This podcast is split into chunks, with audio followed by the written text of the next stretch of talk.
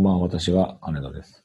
こんばんは、のこでです。ということでうい、1月ももう終盤ですけど、終盤、まあ、ゲなんか後半戦というか、折り返しというか、うん折り返しも過ぎたのか。うん、早い。ね。いやいやもう1年の12分の1が、いやーいや、またそういう言い方を。終わろうとしてるんですけねえ、そうですね。うど、んで。すけどなんか体調とか大丈夫ですか？まあ大丈夫ですよ。うーん。なんかね、周りでね、結構喉やられてる人が多くて、あ、多い。乾燥がひどくて喉、ね、やられてる方もいるし、うん。あと、風が。ね、うん。うん。なんですけど、なんか、知り合いももう、昨日、だから、一昨日からもうなんか喉が全然出ない。声が出なくて、うん。うんなんかずっと天竜みたいな話し方してたでしええええ それはもう会話成り立たないレベル。うん天竜のレベルになるとそょ。ういう天竜。出ましたね。完全に天竜だっね。た。はい。言っていたので。うん。なんですかね。なんかインフルもまだまだ流行ってるのか。インフルね。なんか今でもインフルより例のあれでしょ？なんか中国の、なんか、ああ、何の。新型ウイルス。うん。なんかねね得体の知れないやつはちょっと勘弁願いたい。うん。で、あのー、春節でしたっけ？うん。あれがあるから、うん。でその、のね、まあ、まあよくい、いや、よくない言い方ですけど、その中国の方がね、わーってこっちに来るんじゃないかみたいな。うーん。まあね、単純にそのね、ウイルスの観点から言うと、うんね、ちょっとそのあたりちゃんと、ね。うん。窓際で塞い、うん、ね。うん。あ、でもワクチンはないのか、まだ。そうね、だ新型言うぐらいですからね。最近ね、だから喉飴も、まあ僕もちょっと舐めてるんですけど、うん。あの、龍角散の喉飴？うん。よく CM やってるやつですそうね。そうそう。あれを舐めてるんですが、もうん。うさすがにね、ああの、二袋も食べてるとね、まあ、飽きてくるんですよ。ああ、いやもう同じ味だし。そう。うん。で、なんか、戦うマヌカハニーとかっていう、うん、なんかコンビニでよく見かける。そうそう、うん。やつに変えたんですけど、うん。意外とこれが良くて、おー。最近はね、そっちにしてるんですけど、うん。ただね、味がちょっとね、あれなんですよ。あの、うん。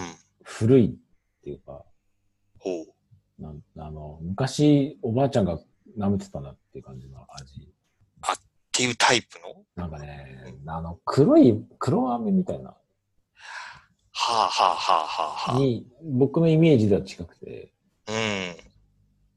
その子供の頃に、その一番ばあちゃんにもらって困るタイプの飴の味が。そう、そうですね。大人が舐めてる飴みたいな。そうそう。わ、わかりますわかります。子供心にあまりちょっとピンとこない。来ないやつ。なんかう、ん。うん、もらってもなんか別に嬉しくないっていうか、ほんほんほんほんほん。そんなに別に喉が痛いわけでもないし、うんうんうん。お菓子感覚でもらうとなんかちょっと残念な気持ちになる。そうそうそう。喉飴ってやっぱりなんかそう、薬感覚で舐めるから、うん。基本的には。お菓子じゃねえなっていう感うん。うん。じ。こっちで子供的には、子供サイドとしてはやっぱお菓子感覚でもらうんで、うん。もっとわかりやすいそのいちご味とか、ぶどう味とか、うん。と思って舐めると、なんか、うんみたいな。そう。期待してる、そもそもなんかね、味でもないし、そうそう。単純にお菓子として期待してるところがあるから、みたいな。うん。うん、なんか、二口ぐらい舐めたらもうペッと吐きたくなる感じの。うん。です。まあ、でもこれは、これ自体はね、あの、すごい、まあ、まあ美味しいかどうかは、さておき、あまあ、うまあ、全然美味しい方の部類に入るんですけど、うん。あの、割とね、喉をやられてる人にはね、意外といけるんじゃないかうん。うん。うんそうか、のど飴、のど飴買っとこうかな。なんかもう会社まあまあまあ、どこの会社もそうだと思うんですけどね、その、うんやっぱ暖房が効いてて乾燥してっていうのはもうんうんうんう起きてまして。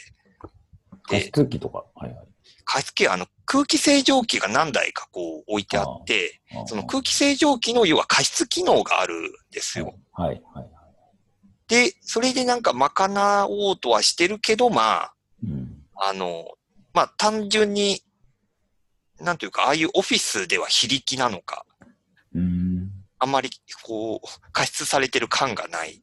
うん。ないしは、えー、どうしても誰かしらがそこの、要は加湿のタンクに水が溜まってるっていうところをうん。確認しなきゃいけないんで、ずっと空の状態になってる場合もあったりして、ああ。うん。なかなかそこは、ね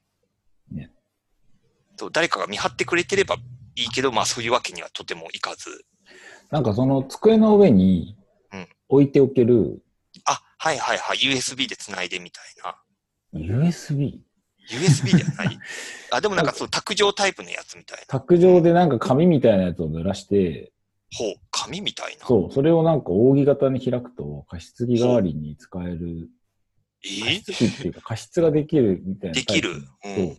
やつを置いてる女性の人を見たことがあるんですけええど、まあ正直これ意味あんのかなと思いながら見てたんですが、うん。なんかそういうこう、電気タイプじゃなくて、ただ濡らすだけで、その、周りが潤うみたいなうん。やつがあるらしい、あるっぽいんですけうん。なんだろう、あの、陶器のタイプでもありません？なんか、ど。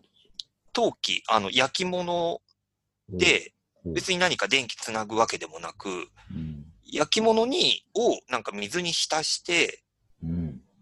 するとこう水を吸収して、陶器が？その焼き物が。はい。なんか、なんかわかんないですけど、そういう穴が開いてんのか。で、それを置いておくと、こう、加湿効果があるとか、うーん。っていうからくりがよくわかってないんですけど、本当だ、ある。素焼き加湿器。そうそうそうそう、それです。ムーミンタイプのやつがある。うん。結構可愛らしいのが多くて、なんかロフトとかで売ってるんですけど、毎回これ本当に効果あんのかなっていうの気になりながら、うんうん卓上ぐらいだったら効果あるのか。うんうんうんまあ、おそらくそのね、その、乾燥してるんで、その、水がだんだん乾いていく過程で加湿効果がみたいな。うんうんでもそのね、濡らした水でその、どの程度、その机のあたりとか、そうそうそう。うん、ちょっと効果のことがよくわかっていない。結構謎なんですよ。たまあ正直おまじない程度にしか、うん、その扇形のもそうですよね。では、みたいな感じがうん、うん、うん。するんですけど。まあでもね、あの、やらないでマシだとはうん、思うので、うん。うん。なのでね、やっぱその、水道会社が民営化されたら、そういう加湿器事業みたいなものがこうん。う、あれ、広がってくるうん。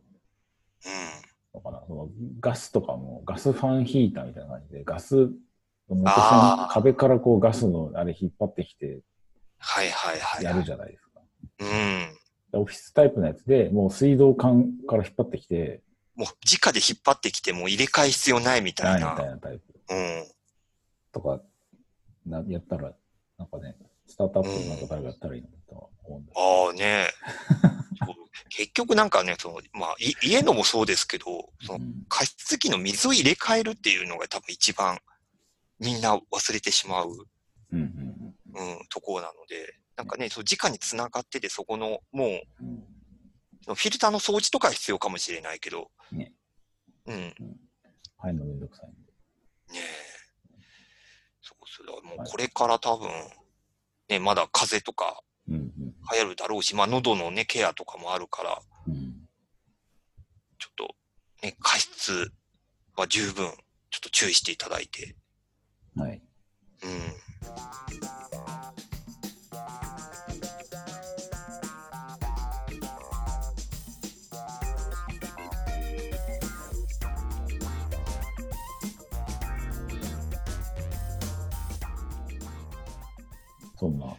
カラッカラのカラッカラのね、はいうん。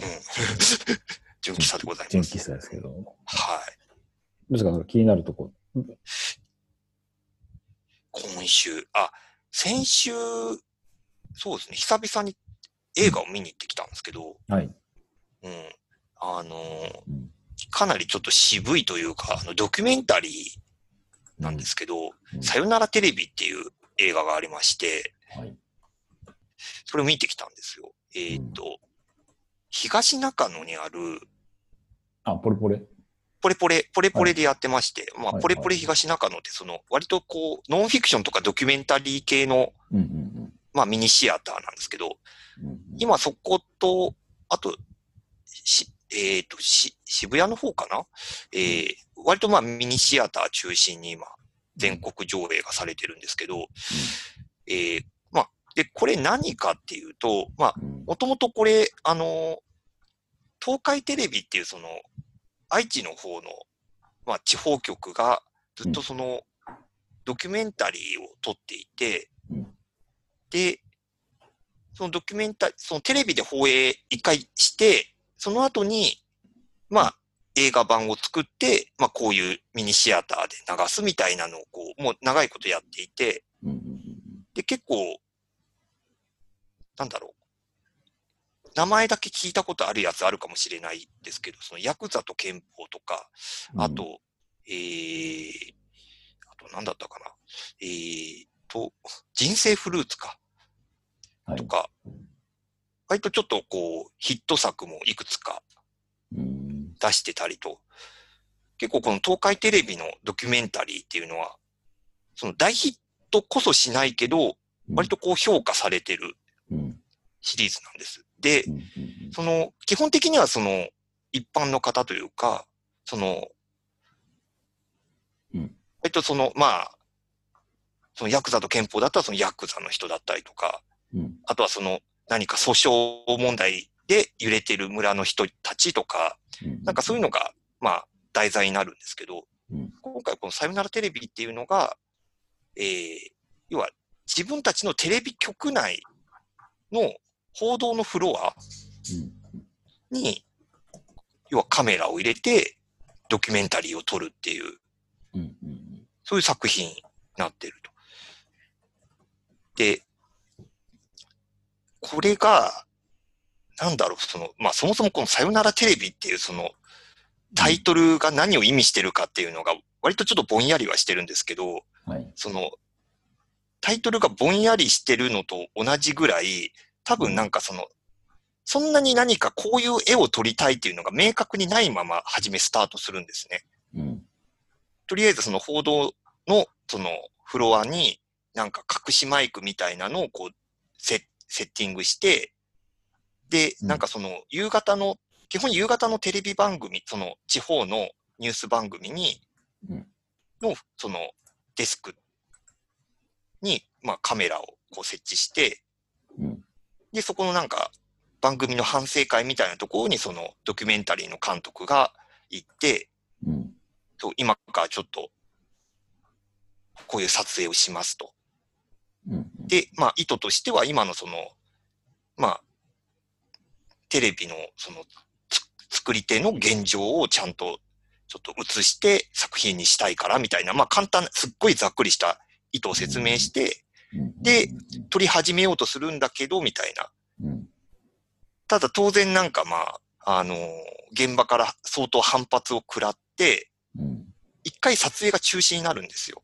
うんうん。相当こう、自分たちが被写体になるっていうのがすごくなんかストレスらしくて。うんうん。まあ、その撮る側なのにみたいな、その、うんいついつもじその自分たちがやってることを逆にされると、なんかそれはそれでストレスみたいになってしまうみたいな。うんで、なんか一回それで撮影が中止になるっていう、うん。まあ、そそこもちゃんとその映画の中では出てくるんですけど、うん。その後、まあ2ヶ月ぐらい、こう、うん。ブランクがあって、まあそこでなんかずっとそのテレビを定点観測みたいに、あ、テレビじゃないや、えーカメラ、マイクを定点観測みたいに置くっていうことではなくて、うんなんかあらかじめ今から撮影するけどいいですかって聞いて、まあ同意の上撮影しましょうとか、うんあとはなんかその、出来上がった作品は上映会をして、うんまあ、確認してくださいみたいな、うん。なんかいくつか取り決めが決まってから、まあ、撮影がスタートするみたいなくだりがあって、うん。で、で、そこからしばらくその夕方のニュースの、まあ、現場の撮影がようやくスタートするっていうのがあるんですけど、うん。うん。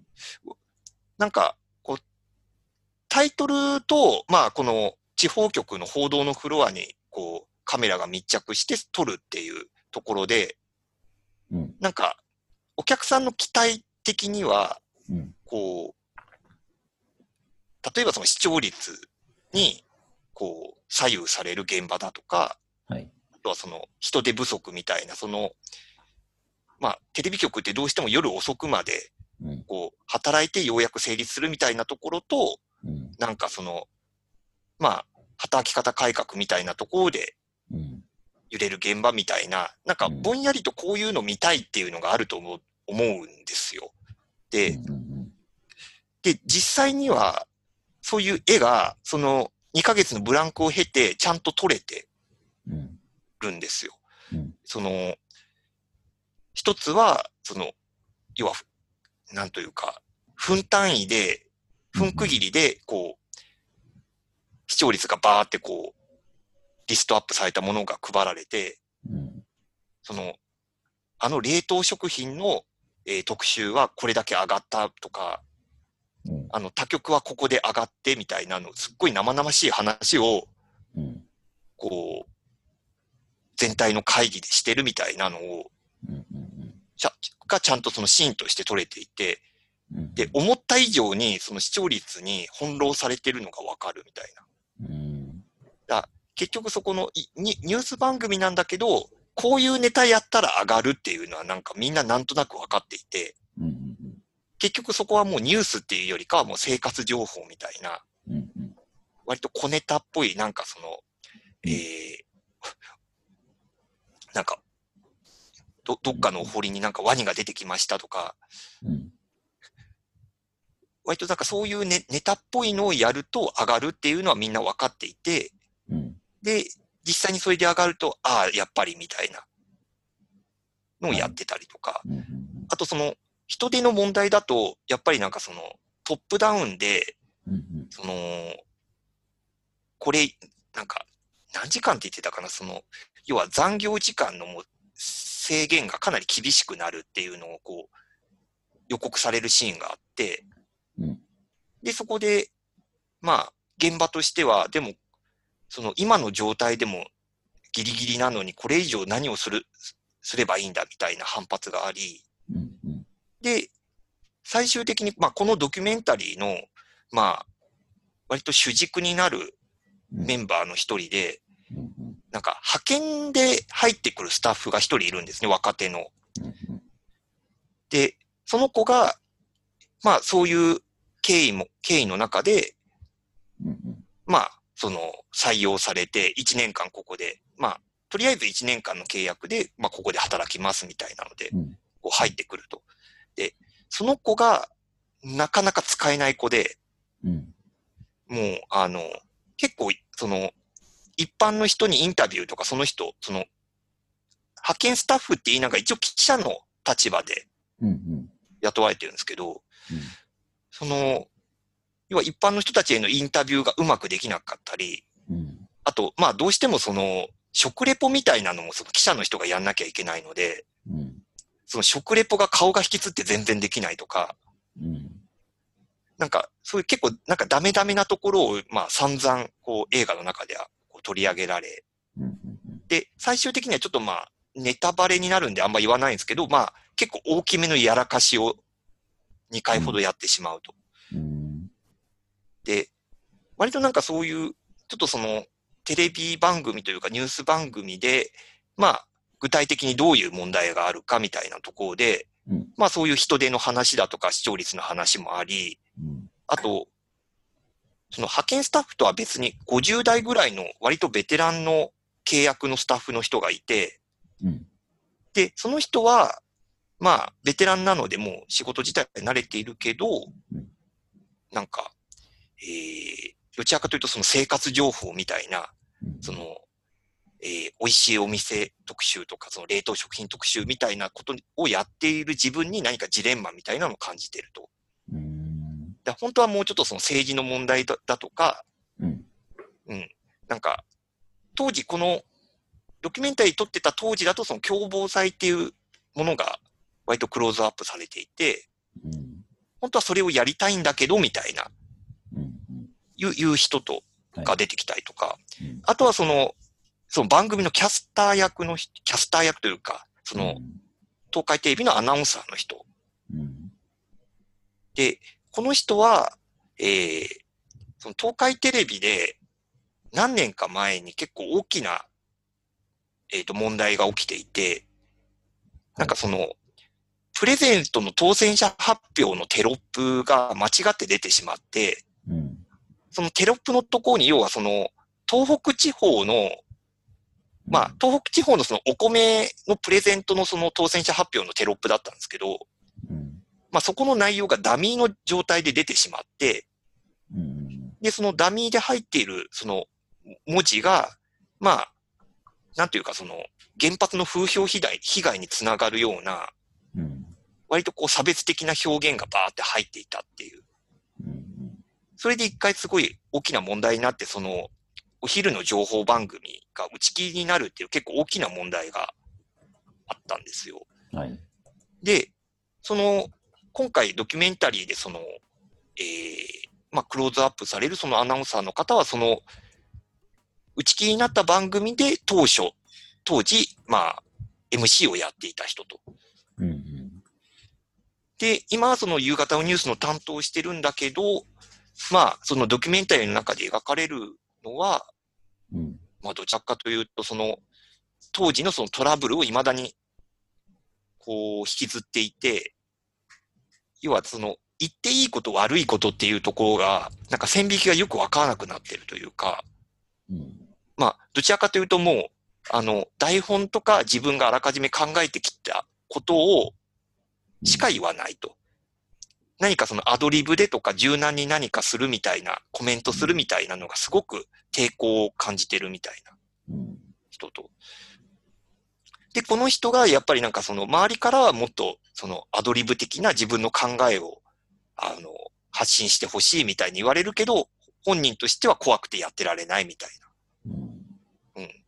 で、このドキュメンタリー、その派遣の子と契約社員の人と、その、まあ、アナウンサーのこの3人が中心で、まあ、絵が進むとうん。いう感じで、まあ、その3人を追いながら、まあ、その夕方のニュース番組で具体的にどういう問題が起きてるかみたいなのを結構生々しくうん。こう映していくみたいなやつで、うん。ただなんか冒頭で割とノープランで始まってるっていう言い方をしして、うん。で、最終的にそのいろいろ取り決めして合意の上で取っていきますみたいな話があったと思うんですけど、うん割となんかその終盤というか最後の結末、ドキュメンタリー映画としての結末がうん、割とそこが伏線になっていて、うん。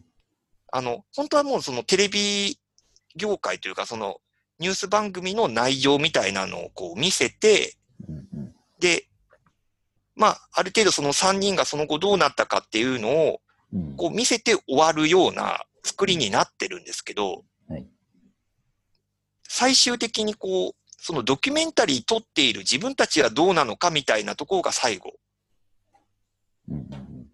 で出てくるみたいな、ちょっと複雑な作りになっていて、うん。だからちょっと、その最後の結末の部分に関しては、あの、なんていうのかな？ちょっとこれもネタバレになるのであまり具体的には言えないんですけど、うん。あの、ちゃぶ台返しも甚だ、甚だしいみたいな、うん。うん。結構その、ドキュメンタリー撮っている人たちの、なんというか、割とぶっちゃけみたいなのが最後出てくるみたいうん。なのがあり、だから、そのタイトルから、なんか想像するものとはちょっとち、また違う切り口の終わり方になってるっていう、うん。うん。うん、やつでした。まあちょっとすっごい長々と話しちゃったんですけど、まあそんな感じで、まあ、でそれそれをご覧になって、こう、えでゴールさんはどう思ったの？どう思ったかですよね。うんそう。なんですけど、まあ、単純にその、さっき言ってた、その、現場で何が起きてるかっていうところについては、なんか、あ、ここまで見せていいんだっていうのが正直あり、うん。うん。結局その、まあ、地方局に限らずだとは思うんですけど、結局その、派遣のスタッフだとか、その契約社員だとかにどうしても、今、現状としては頼らざるを得なくて、うん。っていうところもあり、ただ、一方でそのずっと長くいるスタッフではないから、どうしても、うん。その同じぐらいのレベルの、その、役割を期待すると、なかなかそううまくはいかないとか、うん。っていうところと、あとはやっぱりどうしてもその成果をすすごく求められる。